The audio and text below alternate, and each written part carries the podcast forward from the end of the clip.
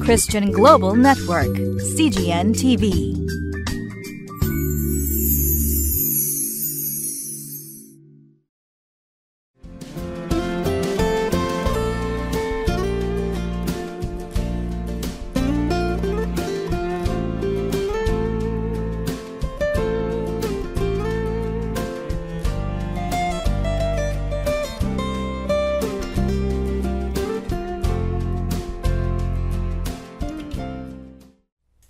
CGN テレビをご覧の皆さんこんにちは、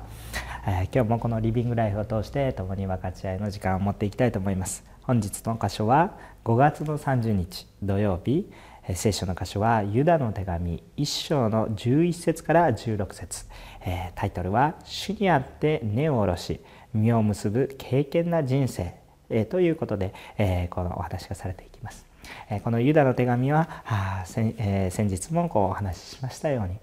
この信仰のこの揺さぶりをかけてくる紛れ込んでいるまあ偽教師たちと対してですねどのようにして信仰を守っていけば良いのかということをですね続けて話しています。そして今日のところはさまざまなこの信仰のうちでですね間違った歩みをしてしまった人を出しながらですねそのように歩んではいけませんよ、えー、本当に私たちはどのように歩んでいっていったらいいのかということをですね、えー、大まかに説明しているところです。さあどのような恵みを受けるでしょうか。共に本文の中を見ていきたいと思います。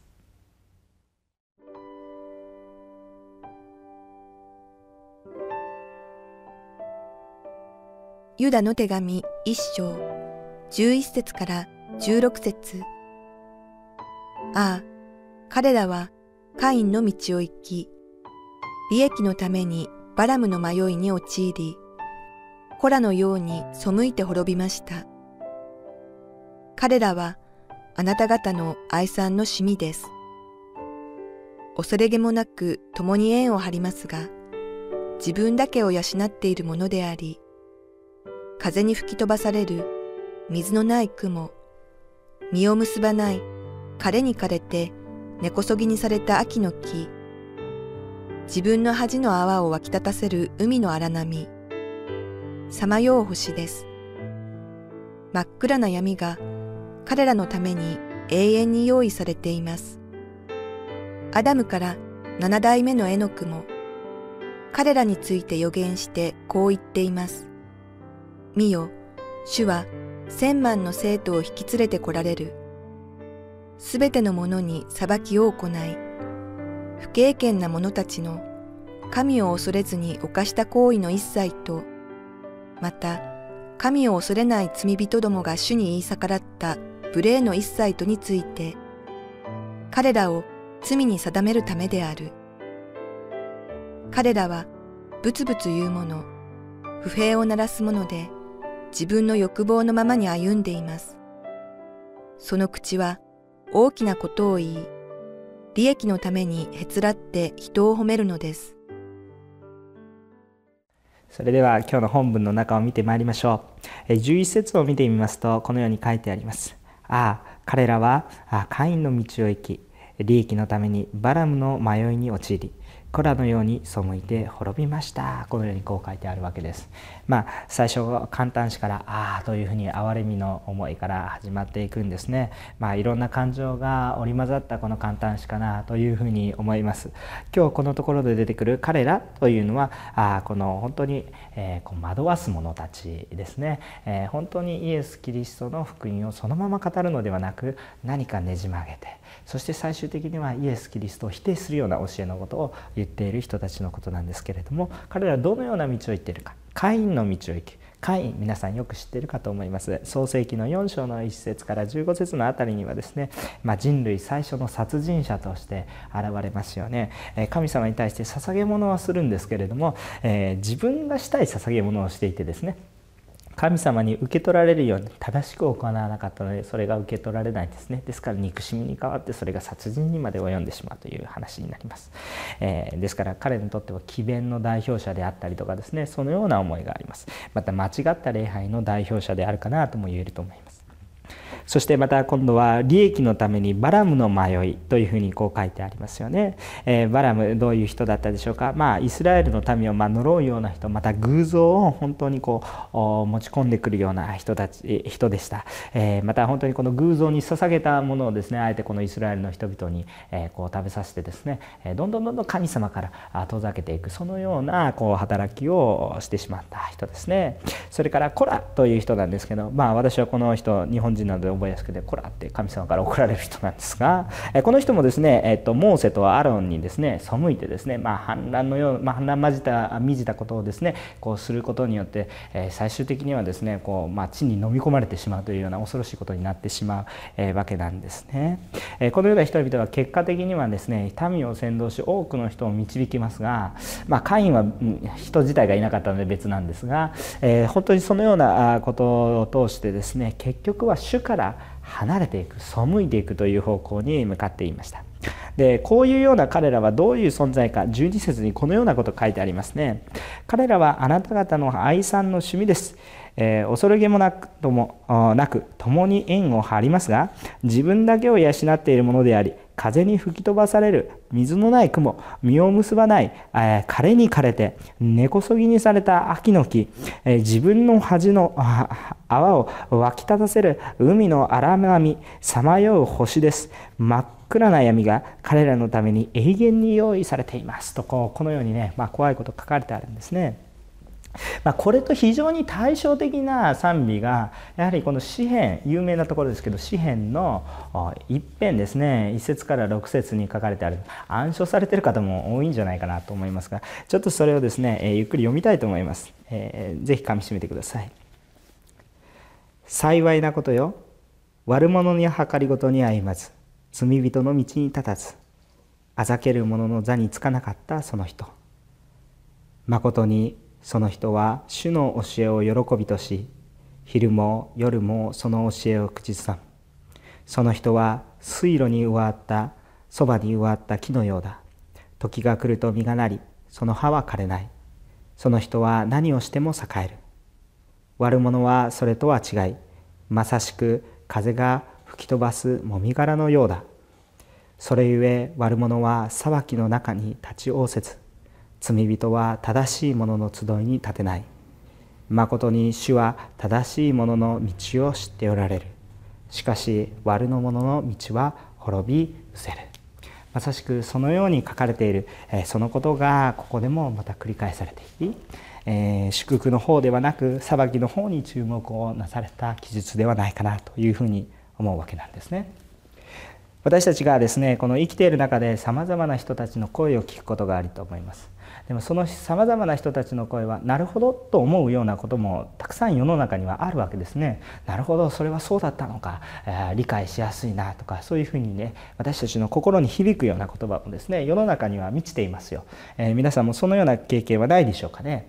でもですね一つここで気をつけたいことがあるんですね。私たちの人間のいわゆる人間の心にかなうことはですね一見素晴らしいように思いますけれどもそれは真理でないことが非常に多いんです。それはなぜか。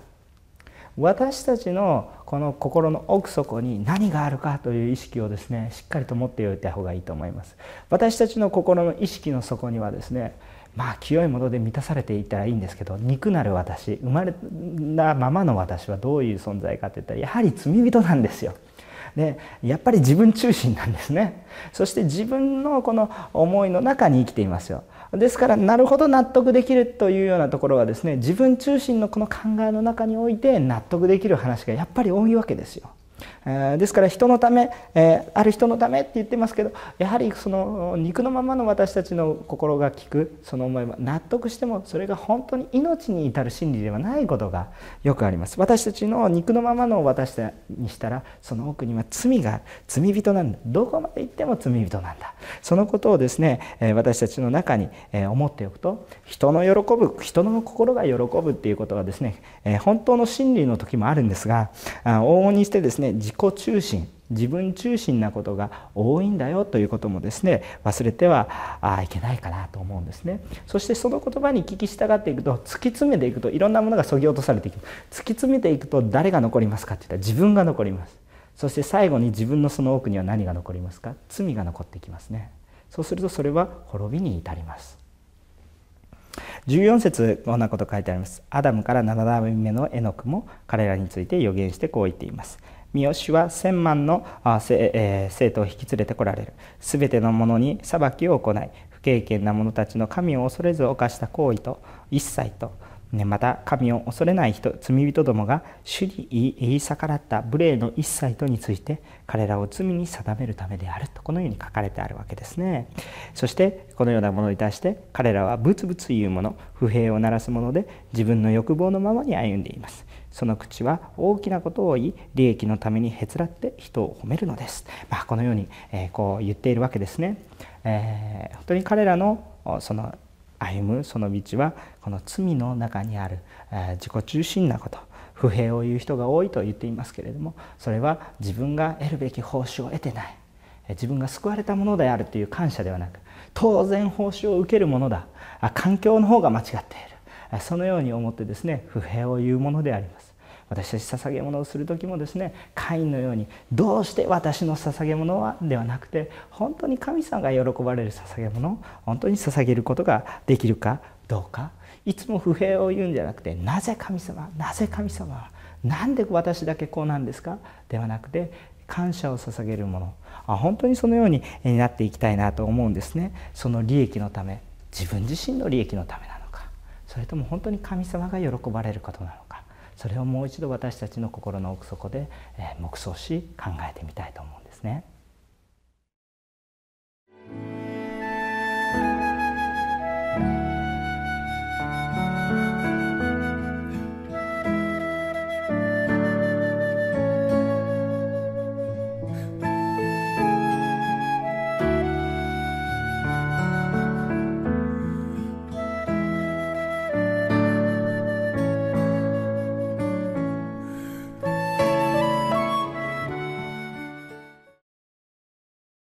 今テロップの方に信仰生活の中心に誰がいますかというテロップが流れたかと思いますけれども、えこのご質問の通り私たちが信仰に悩む時私たちの中心は私でしょうか？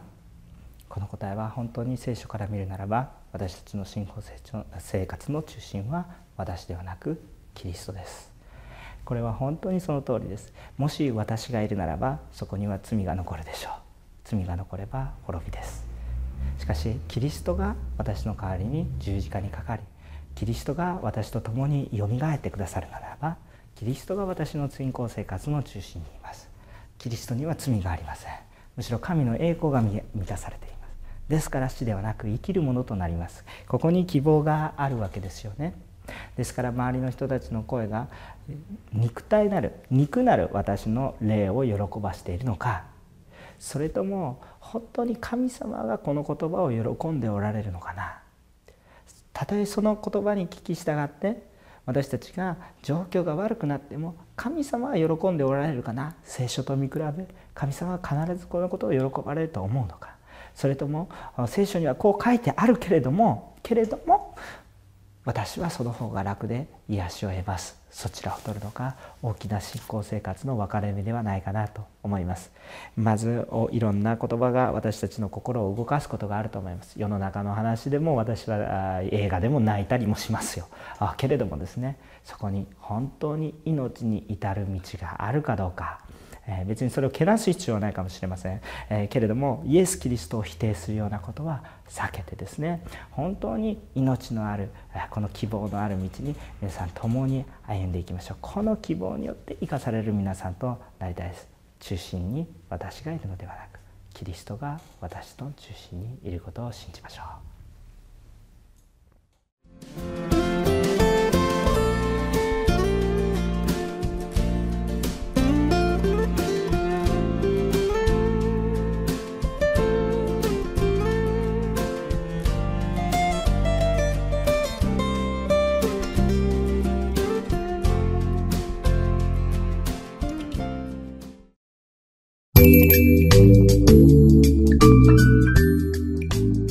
Christian Global Network, CGN TV.